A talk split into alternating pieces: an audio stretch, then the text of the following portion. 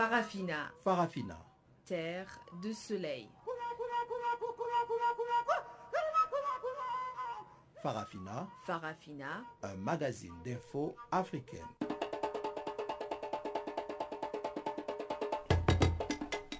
Présentation Pamela Kumba.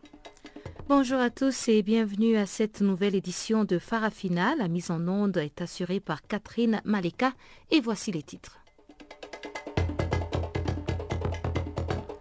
Dominique Ongwen, l'ex-chef rebelle de la LRA, a plaidé non coupable à la CPI. L'ONU identifie 41 casques bleus accusés d'abus sexuels en Centrafrique et marche pacifique avortée des femmes travailleuses du Tchad. La police, lourdement armée, les a déguerpies.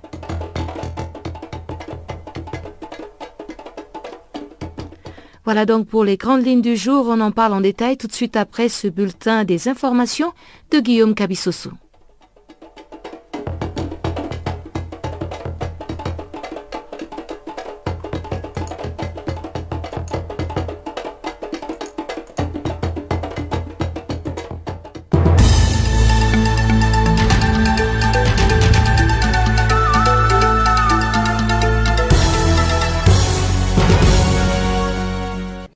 Auditeurs de Canal Afrique, bonjour à tous. Nous ouvrons ces bulletins d'information par les Tchad où des policiers, des gendarmes et des éléments de la garde nationale lourdement armés ont bloqué tôt ce matin l'accès à la bourse de travail de dans l'optique d'empêcher les femmes travailleuses de s'y regrouper avant d'entamer la marche pacifique qu'elles comptaient tenir.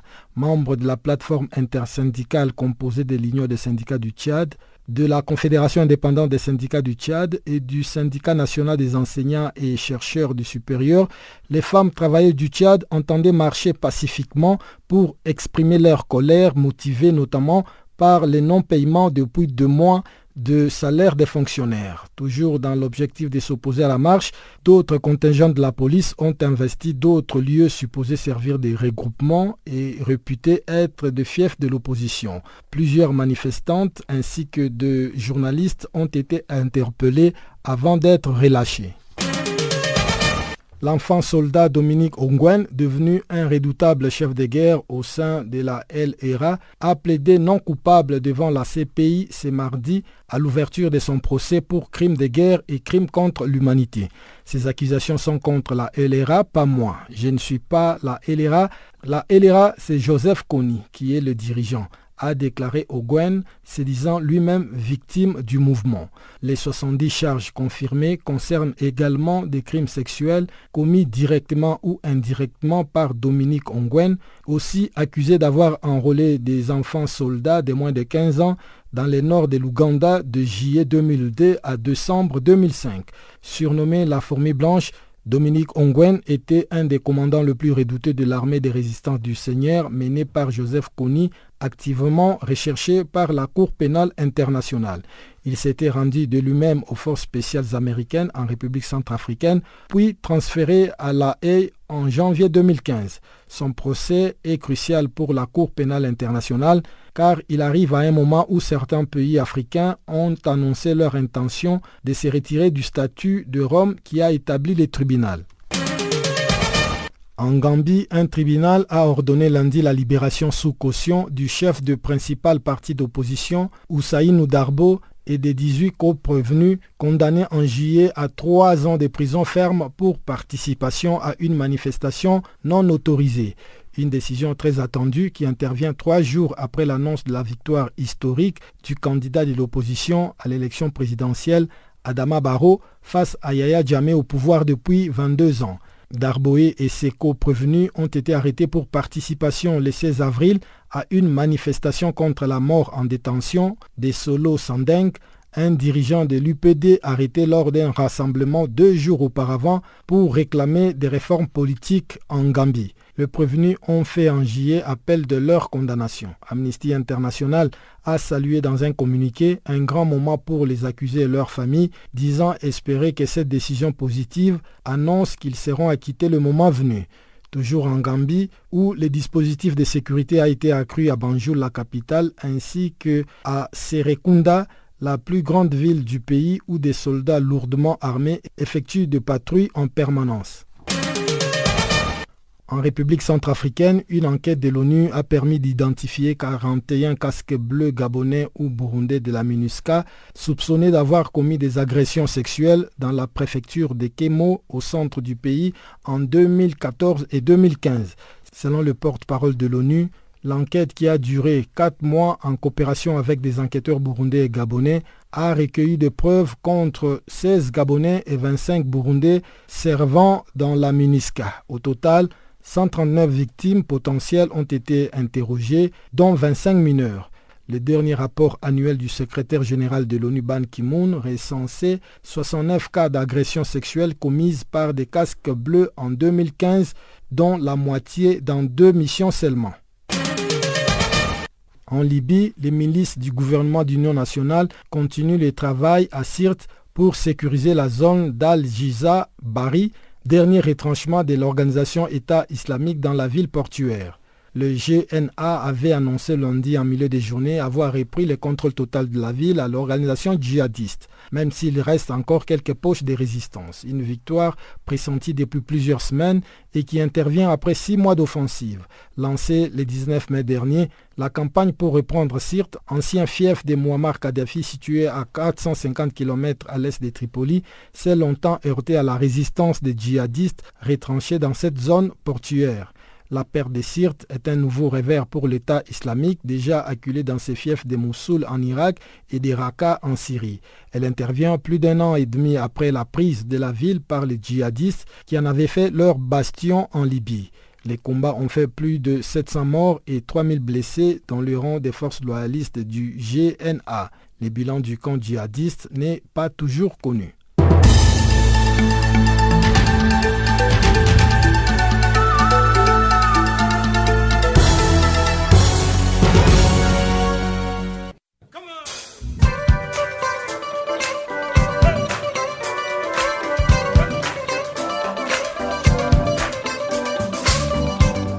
Vous écoutez Channel Africa, une station de radio internationale d'Afrique du Sud.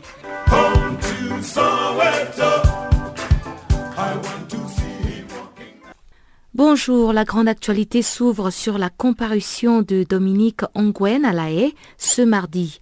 L'ex-chef rebelle de la LRA, l'armée de résistance du Seigneur, a plaidé non coupable au début de son procès devant la chambre de première instance 9 de la Cour pénale internationale. Il est le premier membre de la LRA à comparaître devant la CPI. Le procès de l'Ougandais était très attendu par les centaines de milliers de victimes de la rébellion. Dominique Ongwen est le premier enfant soldat à être jugé par la CPI et aujourd'hui âgé de 41 ans, il est devenu au fil des ans un des commandants les plus redoutés de l'armée de résistance du Seigneur, active dans le nord de l'Ouganda. Un fait qui, pour les observateurs, représente un terrible dilemme pour la justice internationale. Plus de 100 000 personnes ont été massacrées par l'armée de résistance du Seigneur selon l'ONU. Et en dépit de sa jeunesse, il est repéré pour sa loyauté dans le crime, son courage au combat et ses qualités de tacticien. Il monte rapidement en grade et devient chef d'une des quatre brigades de la LRA, appelée Signa. La procureure accuse notamment Dominique Ongwen d'avoir mené ou ordonné des attaques systématiques et généralisées contre des civils dans quatre camps de réfugiés perçus comme des sympathisants du président ougandais Yoweri Museveni. Le procès a débuté par la lecture des charges portées à l'encontre de Dominique Ongwen. Les juges ont voulu se rassurer que l'accusé comprend bel et bien la nature des charges à son encontre. Puis ils ont demandé s'il plaidait coupable ou non. Des déclarations liminaires orales ont ensuite été présentées par le bureau du procureur et les représentants légaux des victimes. Le procès va reprendre le 16 janvier 2017 avec la présentation des preuves de l'accusation et la déposition de ses témoins devant les juges. À sa demande, la défense fera ses déclarations liminaires au début de la présentation de ses preuves. Pour rappel, Dominique Ongwen est accusé de 70 chefs de crimes contre l'humanité et des crimes de guerre qui auraient été commis lors d'attaques contre les camps de déplacés de Pajoulé, Odek, Lukodi et Abok entre octobre 2003 et juin 2004, y compris attaques contre la population civile, meurtres et tentatives de meurtre, viols, esclavage sexuel, torture, traitement cruel, atteinte à la dignité de la personne et bien d'autres. En tant que présumé ancien commandant au sein de la brigade Sinia de l'armée de résistance du Seigneur, Dominique Congwen est également accusé d'avoir utilisé des enfants soldats, des enfants de moins de 15 ans, pour participer activement à des hostilités. Il a été transféré au quartier pénitentiaire de la Cour le 21 janvier 2015 en exécution d'un mandat d'arrêt de la CPI. Et selon son propre témoignage, Dominique Ongwen a été enlevé sur le chemin de l'école à l'âge de 14 ans et c'est comme ça qu'il a rejoint la LRA en tant que victime. Il s'est défendu en soutenant que lui aussi n'avait d'autre choix que de suivre les ordres afin de survivre ou être tué. Son procès à la haie est crucial pour la Cour pénale internationale car il arrive à un moment où certains pays africains ont annoncé leur intention de se retirer du statut de Rome qui a établi le tribunal. C'est donc une opportunité pour la Cour pour justifier son existence et les milliards qui y sont déposés. Bonjour à tous, c'est Yvonne Chaka Chaka. Vous écoutez Channel Africa, la voix de la renaissance africaine. Centrafrique, l'ONU a pu identifier 41 casques bleus accusés d'abus et d'exploitation sexuelle lors d'une enquête interne. Il s'agit notamment de 25 casques bleus du Burundi et 16 du Gabon impliqués dans ce scandale sexuel entre 2014 et 2015. Le Bureau des services de contrôle interne des Nations Unies a indiqué lundi que les victimes présumées d'actes d'exploitation et d'abus sexuels commis par des soldats de la paix en République centrafricaine ont identifié 41 casques bleus. Les incidents remontent à 2014 et 2015 et concernent des contingents burundais et gabonais déployés à Dekoa dans la préfecture de Kemo. Les enquêteurs se sont surtout appuyés sur les témoignages de victimes et témoins présumés, étant donné l'absence de preuves médicales, médico-légales ou autres, la majorité des allégations faisant référence à des incidents survenus il y a un an ou plus. L'ONU a demandé des mesures judiciaires appropriées pour assurer la responsabilité pénale, engageant notamment le Burundi et le Gabon a mené d'autres enquêtes et a procédé à des entretiens avec les auteurs présumés qui ont été renvoyés de la RCA avant que les allégations ne soient faites. Selon le porte-parole du secrétaire général de l'ONU, si les allégations portées contre eux sont étayées, les auteurs présumés et le cas échéant leurs commandants ne seront pas de nouveau admis dans les opérations de maintien de la paix de l'ONU. La mission de l'ONU en République centrafricaine, la MINUSCA, a renforcé ses mesures de prévention et son action de sensibilisation auprès des communautés et des soldats de la paix dans l'ensemble du pays. La mission surveille également régulièrement les conditions et le comportement du personnel de la mission et a établi un partenariat avec d'autres organismes de l'ONU et des partenaires en RCA qui fournissent une assistance psychosociale, médicale et juridique aux victimes d'exploitation et d'abus sexuels. La Centrafrique ne pourra garantir le retour de la paix et de la sécurité en son sol qu'en s'alliant avec les pays frontaliers. C'est du moins ce que pense son Excellence André Zapayeke, ambassadeur centrafricain accrédité en Afrique du Sud. On ne pourra pas maîtriser la question de la LRA sans vraiment de discussions sérieuses avec les deux Soudans, la RDC et l'Ouganda. On ne pourra pas non plus euh, maîtriser la question de, des sans des négociations sérieuses avec euh, le Soudan de, de, euh, de, Khartoum, parce que le, Darfour sert encore de base arrière à beaucoup de ces groupes euh, armés. Donc il y a beaucoup de choses qui minent un peu les progrès hein, dans le processus de paix qui contrecarrent un peu les, efforts du, du gouvernement. Ce n'est pas simplement une question de de, bras cassés. Il y a beaucoup, beaucoup de problèmes, beaucoup d'interférences extérieures, euh, beaucoup de cassures à l'intérieur du pays, beaucoup de fractionnements au sein même des groupes armés. Vous suivez en ce moment les différents combats qui ont lieu dans certaines régions, mais ce sont les groupes armés qui se combattent entre eux, simplement pour euh, euh, des questions d'intérêt personnel, de contrôle de mines de diamants, euh, de contrôle de, de, de, de, pistes de transhumance du bétail et, des questions de raquettes, hein, des véhicules sur la route, de collecte d'impôts. Donc, euh, on, rentre vraiment dans une phase aujourd'hui où euh, tous les Centrafricains doivent comprendre que c'est en se regroupant autour des autorités et avec force qu'on pourra trouver une solution à ces questions-là.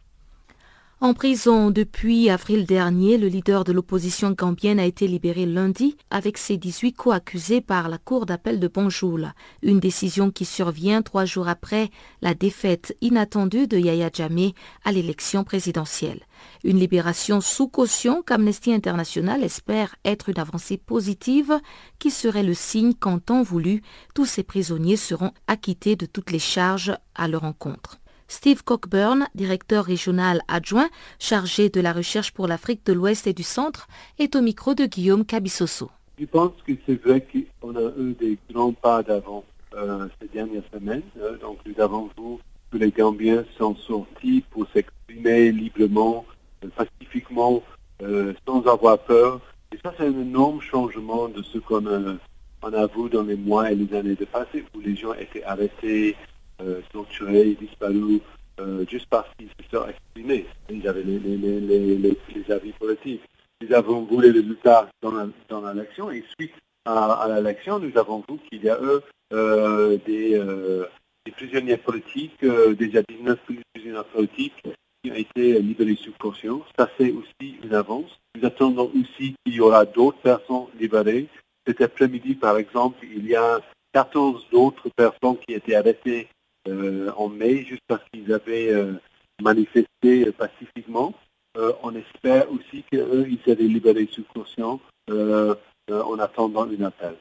donc, on, continuait à, faire des progrès en Gambie. C'est un moment, moment d'espoir pour les droits humains et on verra ce que, ce que se passe prochainement. On, craignait que, à l'issue de ces élections, le président Yahya Jammeh puisse s'accrocher au pouvoir. Selon vous, qu'est-ce qui peut expliquer qu'il ait reconnu carrément sa défaite à cette élection présidentielle avec euh, comme euh, conséquence la cession du pouvoir à un nouveau président? Personne ne sait exactement ce qui s'est passé au sein de son cercle, hein, les discussions qui sont passées à l'intérieur de la présidence. Mais ce qui est sûr, c'est que euh, il y avait la commission électorale qui était unie, qui qui a exprimé euh, sur les résultats et on avait une population qui euh, se sont descendue dans les rues, qui se sont exprimées et, il y avait les attentes de la population. Je pense que euh, le gouvernement avait un choix soit d'accepter les résultats, soit de, réprimer massivement la, population avec les, résultats, résultats potentiellement très sanglants. Et heureusement, ils ont choisi d'accepter et de, laisser, de permettre à la population d'aller fêter et d'avancer de, avec le processus. Donc, on ne sait pas exactement, mais c'est sûr, c'est sûr que le fait que la population euh, avait l'opportunité de s'exprimer librement, et c'est les milliers de personnes qui ont fait, ça a changé le calcul des autorités. Et ce matin, à Banjul, la capitale, on exprime certaines craintes par rapport euh, à ces dispositifs de sécurité qui a été renforcé même dans la seconde ville de Serukunda où des soldats lourdement armés effectuent des patrouilles en permanence.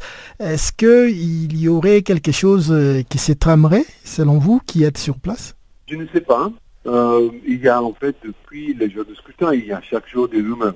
Il y a des humains différents, des choses. Parfois, on voit les militaires, la police à la rue, dans la rue. Parfois, on ne les voit pas. Euh, les, chefs de l'armée, par exemple, il, a dit qu'il est pour la, transition, euh, qu'il va soutenir les résultats. Euh, mais bon, il y, a, toujours les rumeurs, donc on n'a pas toutes les, les, réponses ou toutes les explications. on fait attention, je pense que c'est important de, de, faire attention de ce qui se passe prochainement. Mais voilà, je, pense que la population euh, n'accepterait pas le recul et qu'ils ont déjà exprimé ce qu'ils voulaient et euh, c'est maintenant que ça doit être respecté. Le Sénéred, parti d'opposition burundaise, dresse un bilan mitigé de la situation politique dans son pays alors que l'année tire à sa fin. Pour Abdul Nzeimana, secrétaire général adjoint du Sénéred, aucune avancée significative n'est à noter et la communauté internationale devrait intervenir avant qu'il ne soit trop tard. Le Burundi, mon pays, qui s'enfonce de plus en plus dans la crise euh, suite à l'acharnement d'un homme, Kurunziza Pierre, qui s'est autoproclamé président de facto en tripatouillant la Constitution en ne respectant aucune loi et aucune règle qui existe dans notre pays. C'est dramatique parce que euh, il y a beaucoup de rapports des Nations Unies, des organisations de droits de l'homme qui ont même montré qu'il y a un risque de génocide au Burundi, mais jusque-là, il n'y a aucune intervention. Nkurunziza continue à tuer les Burundais et, le Burundi euh, ou les pays voisins continuent à enregistrer euh, de, réfugiés burundais qui sont aujourd'hui plus de 300 000 dans les pays voisins.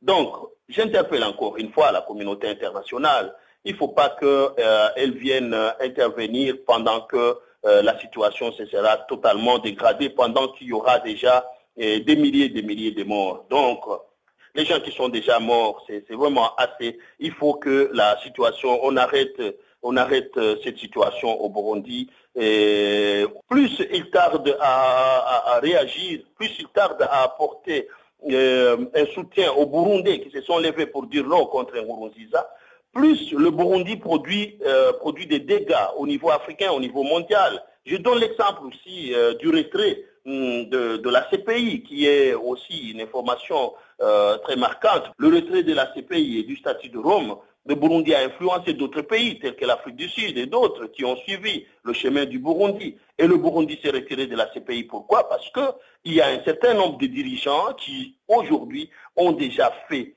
ont déjà commis beaucoup de crimes et ils savent que ces crimes sont inamnistiables, ils savent très bien qu'ils devront être euh, traduits devant la justice et ils savent aussi très bien que la justice nationale ne, peut rien faire parce qu'elle est instrumentalisée. Il n'y a pas de justice dans nos pays des dictateurs, il y a leur justice, il n'y a pas une justice pour les pays. Et c'est pour ça qu'ils ont peur alors d'être, de, se voir confrontés à la justice internationale à travers euh, la CPI. C'est pour ça que le Burundi a décidé de sortir de la CPI. Et vous voyez que c'est vraiment euh, une situation, je dirais, très, très catastrophique. On ne pouvait pas s'imaginer euh, au XXIe siècle, un pays peut se soustraire ou des dirigeants d'un pays peuvent euh, se soustraire de la justice parce que la justice restera pour toujours la référence.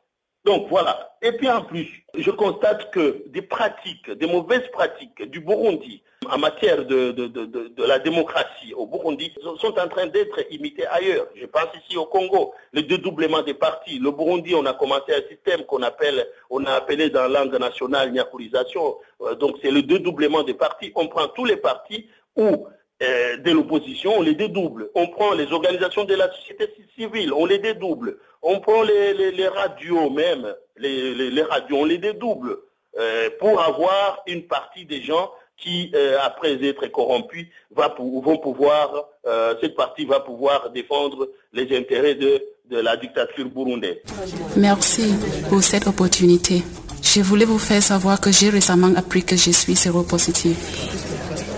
Maintenant que je connais mon statut sérologique, je peux me protéger et protéger ceux que j'aime. Imaginez un monde qui encourage les gens à parler du VIH-Sida afin que nous puissions combattre tous ensemble avec succès. Il a le VIH. Moi, c'est pas l'employé, hein. C'est votre faute. Il est maudit. Un monde où tout le monde comprend que la stigmatisation est l'un des facteurs conduisant à la propagation du VIH et où il n'y a aucune honte à connaître son statut sérologique. Imaginez la possibilité d'une génération sans VIH. Ça commence avec vous.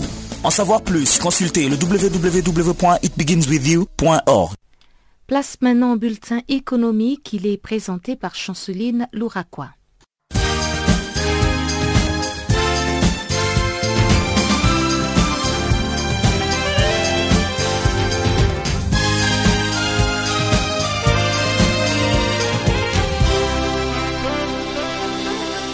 Bonjour, les leaders du véhicule de transport avec chauffeur en Côte d'Ivoire, l'Africab lance à partir de ces jours une offre d'investissement dénommée l'Africab Invest. C'est une offre à destination des particuliers et permettra à toute personne résidant en Côte d'Ivoire d'investir dans un véhicule Africab avec une rente mensuelle garantie. À travers cette offre, la société compte porter à 300 le nombre de ces véhicules et affirmer sa position de leader sur le marché. En outre, Africab Invest offre la possibilité aux particuliers en Côte d'Ivoire d'investir dans des véhicules distribués par CFAO Moteur, un partenaire exclusif du projet. Signalant que chaque investissement garantira aux particuliers une rente mensuelle de 450 000 francs CFA, soit environ 685 d'euros, tout en contribuant aux frais de formation des nouveaux chauffeurs.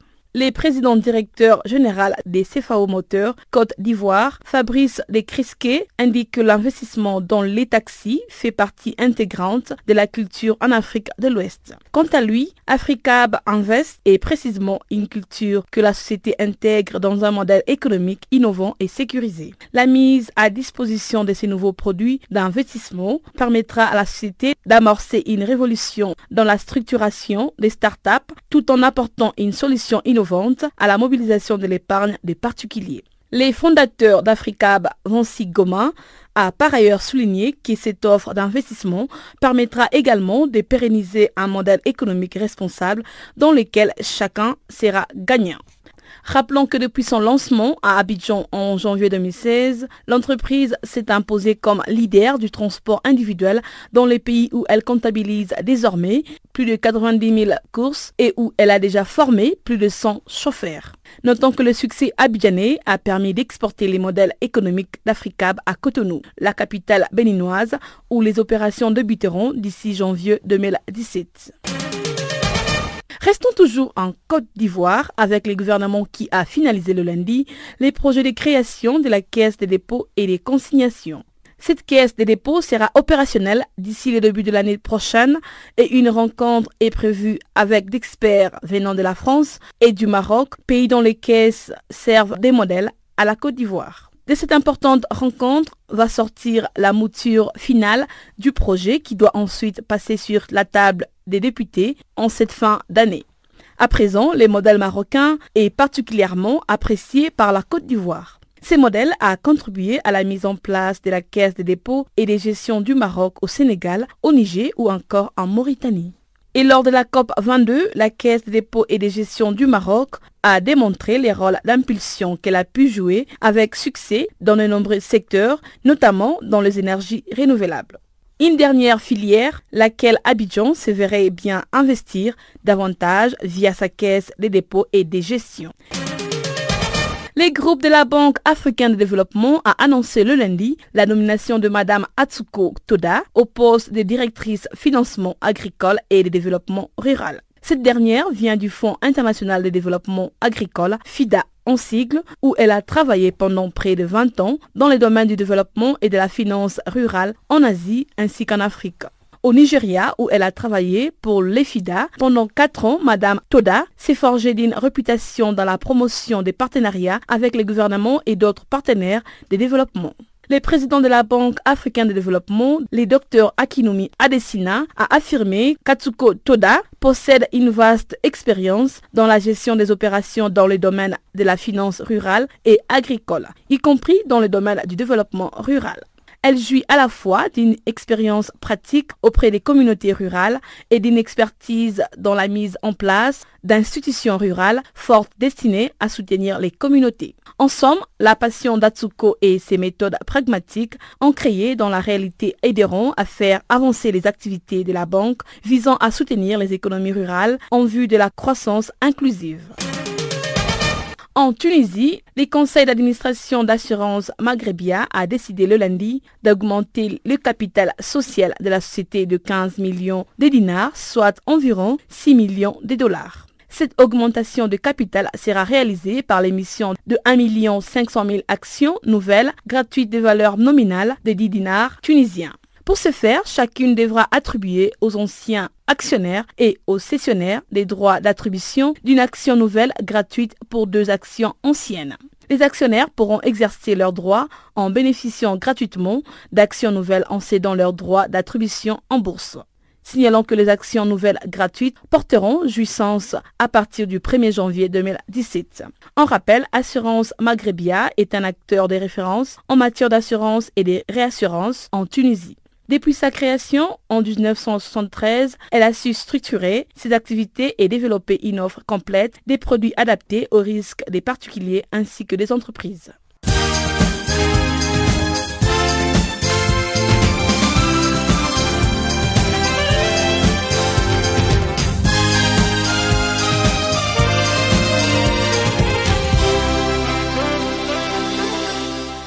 Des forces de l'ordre tchadiennes lourdement armées ont empêché mardi à Djamena, la capitale, la tenue d'une marche pacifique des femmes travailleuses.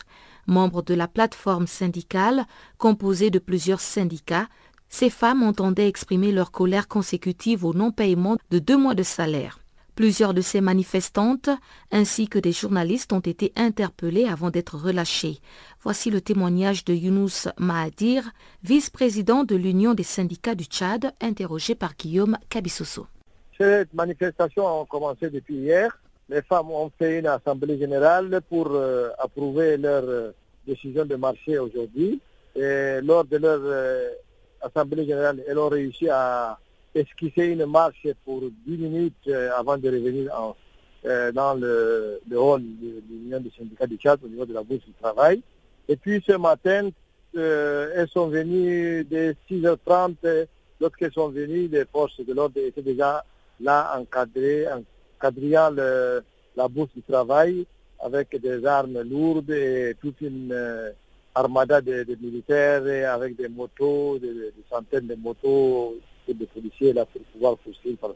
Alors les femmes sont venues par groupe et elles n'ont pas accédé à la bourse, mais elles ont changé de stratégie pour chercher un autre coin, euh, suivant leur euh, plan B, et elles sont arrivées jusqu'à ce, ce coin-là qui est l'école du centre. Et de là, elles sont venues scander quelques chansons et aussitôt les policiers sont encore venus les disperser. Et à partir de là, elles, sont, elles se sont rendues pour une grande partie dans les sites de radio, notamment la radio FM Liberté, où ils ont fait leur, elles ont fait leur déclaration. Donc c'est comme ça que j'ai tenu. Il y avait quelques femmes et quelques journalistes qui sont arrêtés, mais qui sont déjà libérés. Combien de femmes ont-elles été interpellées par la police? Est-ce que vous avez euh, leur nom? Vous savez dans quelles conditions elles ont été interpellées? Oui, l'interpellation n'a pas été trop brutale, mais elles ont quand même été interpellées. Il paraît qu'il je ne peux pas donner le nom, mais il y a trois euh, femmes et quatre, euh, quatre, journalistes qui seraient interpellés, mais qui sont très rapidement libérés. Ils n'ont pas, pas été amenés pour... Euh... Et quelles sont les revendications qui étaient au centre de cette manifestation de femmes travailleuses du Tchad? Les femmes travailleuses du Tchad manifestent effectivement la même chose que les syndicats qui sont en grève depuis trois mois. Et nous revendiquons nos salaires euh, depuis trois, euh, depuis deux mois, nous sommes maintenant sans, sans salaire et nous revendiquons donc euh, les arrivées de salaire et sur un fonds de décision que le gouvernement a pris unilatéralement pour pouvoir réduire nos avantages et nos, revenus salariales.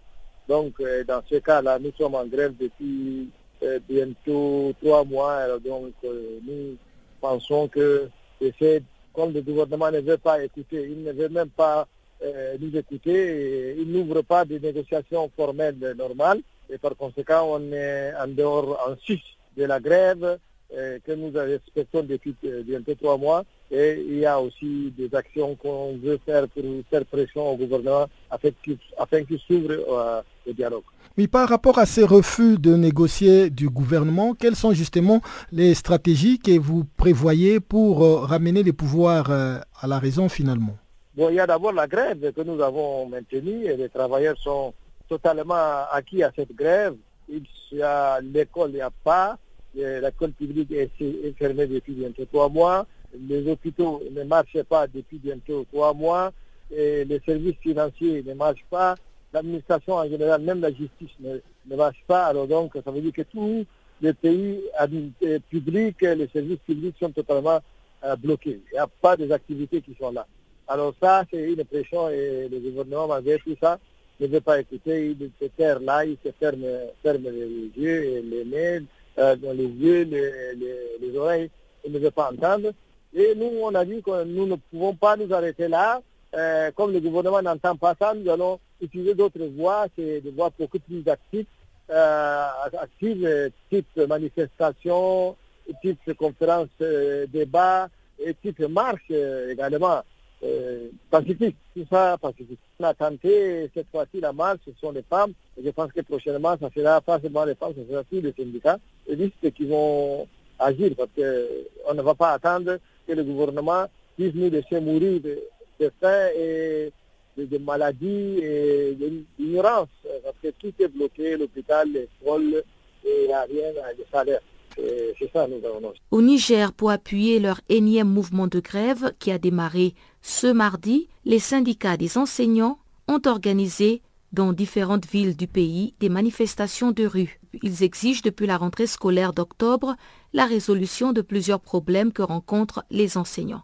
Suivons le résumé de la marche au niveau de Niamey, la capitale, avec notre correspondant Abdul Razak Idrissa.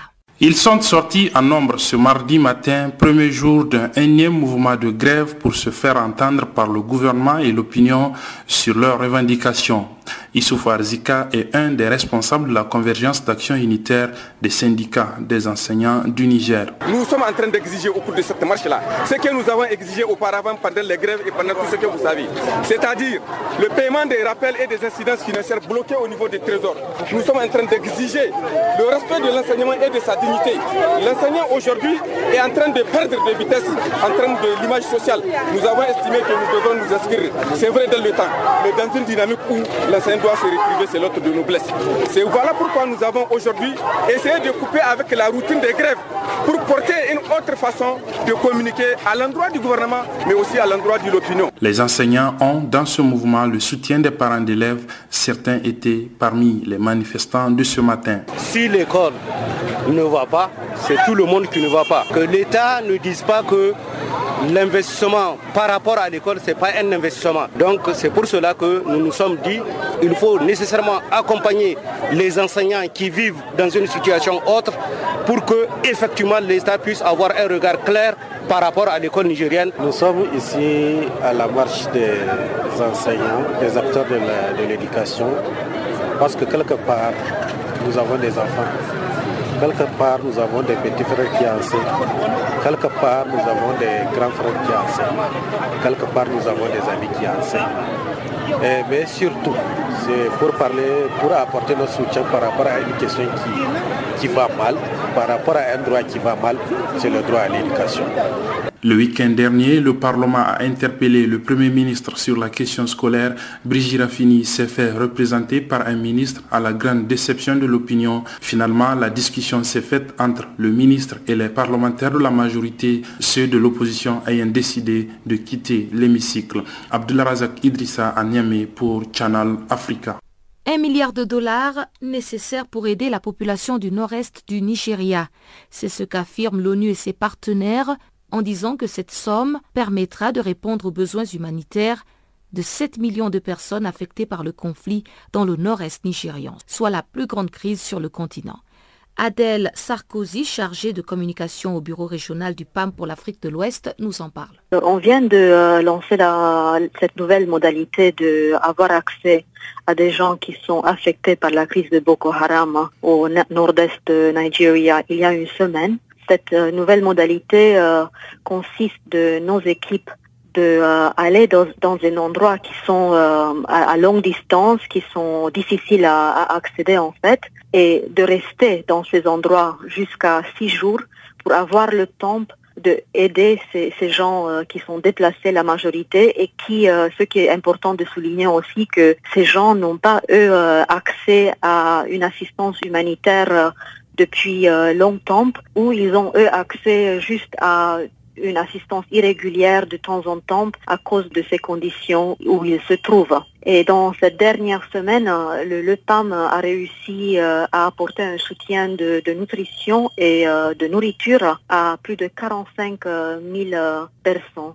C'est une modalité qui va nous permettre d'accéder à ces endroits lointains 12 fois par mois.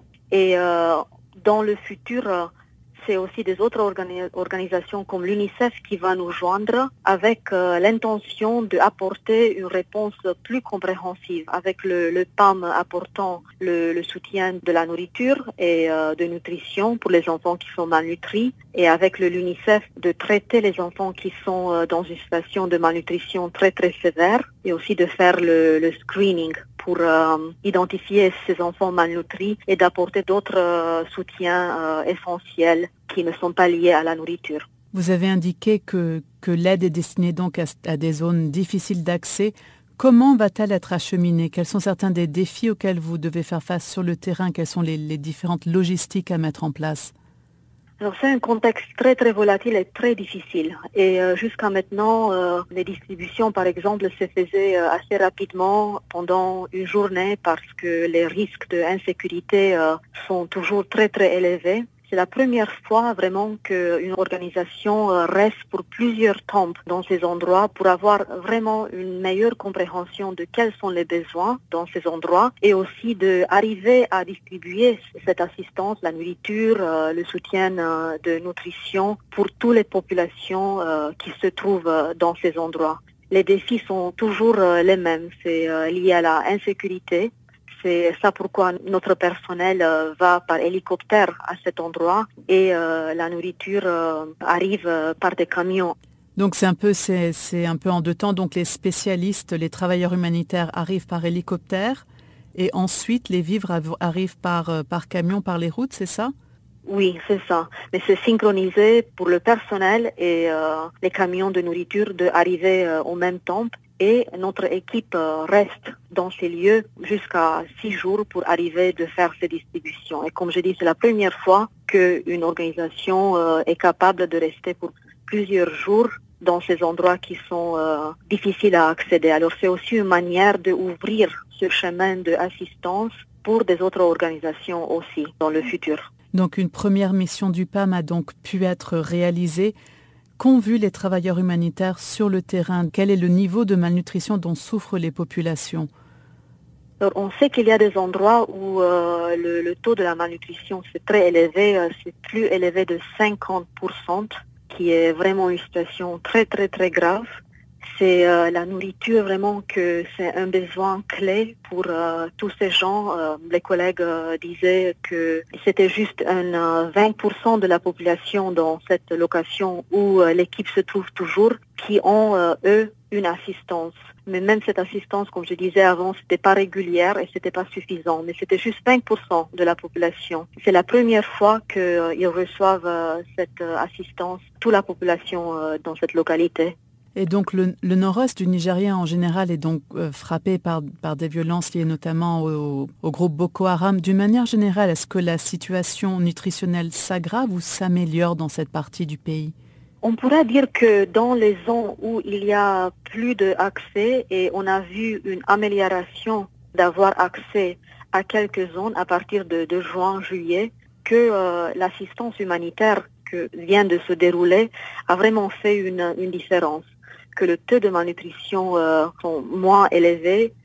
C'est la même chose euh, avec la, sécurité alimentaire que c'est stabilisé. Dès que les zones deviennent plus accessibles, on peut voir que la situation s'améliore assez rapidement, d'un mois à l'autre. La Cannes 2017 de football au Gabon est menacée.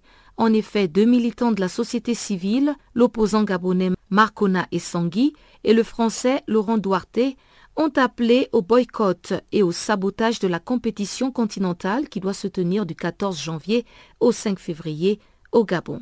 Du côté de Libreville, la société civile n'a pas encore officiellement adhéré à cet appel, mais selon Marcel Libama, un des leaders de la dynamique unitaire, une organisation de la société civile gabonaise, cela ne saurait tarder.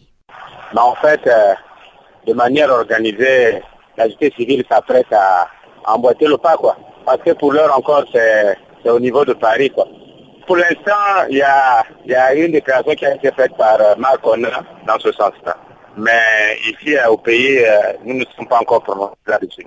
De manière cohérente, de manière structurée. Quoi. Disons, les ONG ne sont pas encore exprimées. Mhm. La société civile libre à laquelle moi j'appartiens. quoi. Donc, ce qui est, ce qui est évident, c'est qu'il y a quelque chose qui se qui se prépare dans ce sens, quoi, mais qui va se faire de manière officielle, avant la fin de la semaine. Oui, mais est-ce que tu penses que c'est nécessaire de le faire? C'est nécessaire de le faire. Il faut même le faire, pour la simple raison qu'on ne peut pas comprendre que euh, on a les élèves qui apprennent même le sol et on consacre l'argent pour ça. Non, mais cet argent, c'est pas de l'argent qui avait été débloqué bien auparavant? La CAN, c'est un projet, euh, c'est un choix que fait le gouvernement par rapport à d'autres projets. Ça veut dire que le gouvernement estime que euh, sa priorité, c'est ça. Nous venons à peine, on a organisé le carnaval avec la Guinée équatoriale, ça ne va pas plus années. Donc, euh, nous ne voyons pas l'expliquer euh, d'une autre canne. Et après tous les morts qu'on a assisté dans ce pays, le n'est pas dans ce sens-là. C'est des manifestations, euh, enfin, excuse-moi, festives. Ça va être suivi au niveau de Libreville Hein, Quand tu as les magistrats euh, qui sont en grève, tu as les enseignants en grève, bientôt les gens de la santé vont entendre. Ça se passe un peu partout. Rien de encore gentil, c'est les licenciements qui s'en suivent. Moi, je sais pas ceux qui disent que tout va bien. Je ne sais pas de quel Gabon ils sont en train de parler. Donc c'est même morose. Hein, les élections législatives sont renvoyées parce qu'il n'y a pas de dotation financière. L'éducation nationale, l'État doit, déjà au moins trois trimestres l'année dernière aux élèves. Et avec ce trimestre, ça va faire quatre trimestres. Il n'y a pas de bourses en vue. Que les gens ne racontent pas n'importe quoi. Et tout ça, c'est des combustibles. Il faut résoudre les problèmes des gens. Donc la canne, les gens sont en train de la boycotter. Mais comme c'est un engagement que l'État gabonais avait déjà pris, euh, qu'est-ce qui va se passer des contributions des autres États, tous les fonds qui ont déjà été engagés euh, dans la, la réalisation de cette canne? Mais oui, mais ce n'est pas, pas une raison de ne pas la contester. Il faut la contester. Ça se fait partout dans le monde. Hein. On ne peut pas accepter de tels investissements dans une misère comme la nôtre. C'est- inadmissible. Je ne peux pas aller suivre euh, une personne quand j'ai mes élèves qui sont assis à même le sol. C'est pas possible. Il y a des priorités. Et pour nous, la canne, c'est pas une priorité. Pour des investissements qui ne vont servir après à rien. Hein, Moi, je peux prendre tout ce qu'on a fait dans le Haut-Togo, par exemple. Tous ces hôtels, ces investissements qu'on est allé faire en Goni, à Bongoville, mais qui ne servent à rien pour le pays à, à ce moment. Plus le tourisme n'est pas développé. Qu'est-ce qui iront dormir dans ces hôtels-là? Et après, ces hôtels-là, ce sont les mêmes qui vont les reprendre sous une autre forme pour les gérer et se faire de l'argent. On va donner ça à un groupe ami et puis euh, un ami, ça peut dessus. Non, il faut donner un coup de gueule là-dessus. Je ne sais pas quelle forme ça va prendre, mais je sais qu'au niveau de la société civile, il y a quelque chose dans ce sens-là qui se, qui se prépare. Les gens ils vont mener une campagne pour la boycotter. Il y a la confiance qui est cassée là, entre les gouverneurs et les gouvernés, c'est ça en fait. Il faut aujourd'hui rétablir la confiance avec le peuple. Or, si c'est que ça, la confiance, euh, les gens ne peuvent pas travailler ensemble, ne peuvent pas avancer. Donc, il y a eu une cassure entre la classe dirigeante et, le peuple. Et euh, ils doivent s'atteler, de mon point de vue, à rétablir cette confiance. Et elle ne pourra pas s'établir s'il y a des, des rancœurs, s'il y a des prisonniers, hein, s'il y a des, des, des- gens qu'on a coupé les salaires, qu'on a privé d'emploi, qu'on a... Il, faut, il faut atténuer tout ça. Et sans plus tarder, on retrouve Chanceline Louraquois pour le bulletin des sports.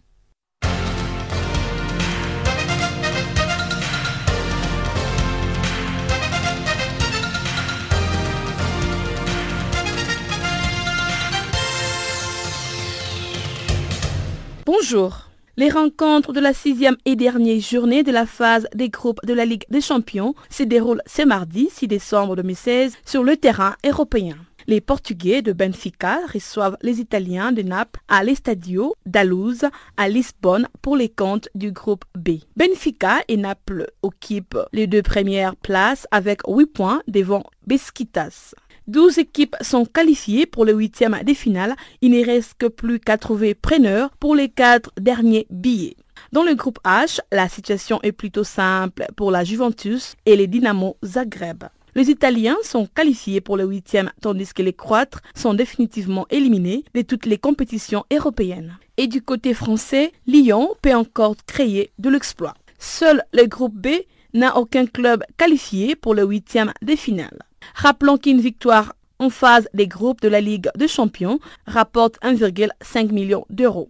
Voici le reste des programmes. Dans le groupe A, Paris Saint-Germain jouera contre Ludogorets et le FC Barcelone sera face à l'Arsenal. Dans le groupe B, les Dynamo Kiev jouera contre le Besiktas. Ensuite, le FC Barcelone jouera contre Borussia Mönchengladbach. Et Manchester City s'opposera à Celtic.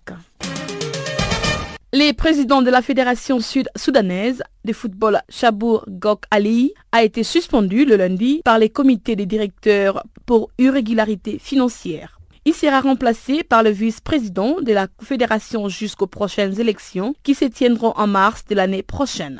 Quant à Chabour Gok Ali, il s'est dit déterminé à prouver son innocence. Il déclare, je cite, Les comités des directeurs m'ont suspendu, mais je suis prêt à me défendre et même à quitter les mondes du football. Fin de citation. signalant que le comité a accepté de le laisser se défendre lors de la prochaine Assemblée générale. En rappel, le président de la Fédération sud-soudanaise de football était en fonction depuis 4 ans. Le tribunal arbitral du sport, TAS en sigle, a maintenu le lundi la suspension de Joseph Plater de toute activité liée au football pour une période de 6 ans. Ce dernier a été condamné en 2015 pour une affaire de corruption portant sur le paiement de 2 millions de francs suisses. C'est soit 1,8 million d'euros à son ancien collaborateur Michel Platini en février 2011. D'après la source, les comités d'éthique de la FIFA avaient estimé que ces versements étaient effectués sans base légale dans le contrat signé par les deux parties le 25 août 1999. Et pour se défendre en appel, Seb Blatter avait signalé que ce paiement justifiait le travail de consultance effectué par Michel Platini alors qu'il était conseiller du président de la FIFA. Ensuite, ils étaient tous suspendus pour 8 ans par l'organisation internationale. Quant à Michel Platini, il continue de lutter. Il a saisi le tribunal fédéral le 19 octobre dernier et il devrait avoir une réponse d'ici février ou mars de l'année prochaine. Restons toujours avec les nouvelles de la Fédération internationale de football association. La dite fédération a dévoilé le lundi les shortlists dénommés pour ses différents prix pour le Best Football Award. Chez les footballeurs, nous avons Cristiano Ronaldo et Lionel Messi qui sont accompagnés de l'attaquant de l'Atlético de Madrid, Antoine Griezmann. Chez les entraîneurs, l'Italien de Leicester City, Claudio Ranieri, le sélectionneur du Portugal, Fernando Santos, et le technicien madrilène Zinedine Zidane restent en course. Du côté des entraîneurs de football féminine, la sélectionneuse des États-Unis, Gilles Ellis, l'ancienne sélectionneur de l'Allemagne, Sylvia Neid, et la Suédoise Pia Sundag composent les trios finales. Et chez les filles, l'Allemande Mélanie Beringer, l'américaine Carly Liod et la brésilienne Marta vont rivaliser. À noter que les différents vainqueurs seront connus lors de la cérémonie du lundi 9 janvier 2017 à Zurich.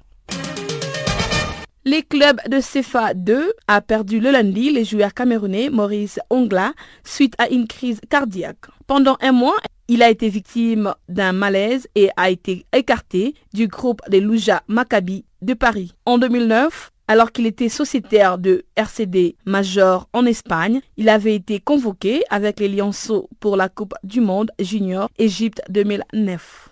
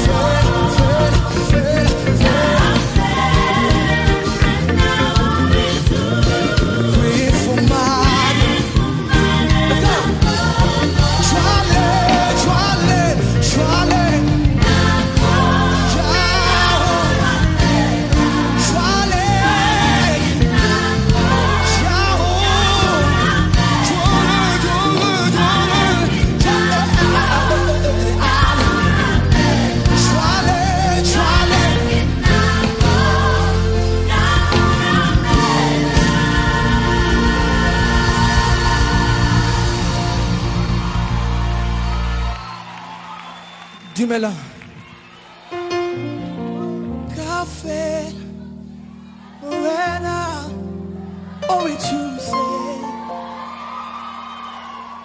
Pray for my name, my. Let me get selfish, let me get selfish, let me get selfish.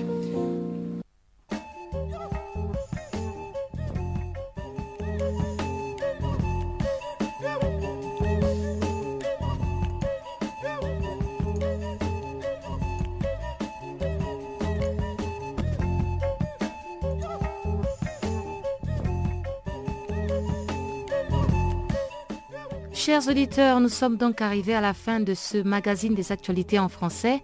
Encore une fois, merci d'avoir été des nôtres. Restez connectés sur nos antennes à travers notre site internet www.channelafrica.co.za, notre page Facebook Channel Africa ou encore faites-nous des tweets à channelafrica1 ou encore French Farafina.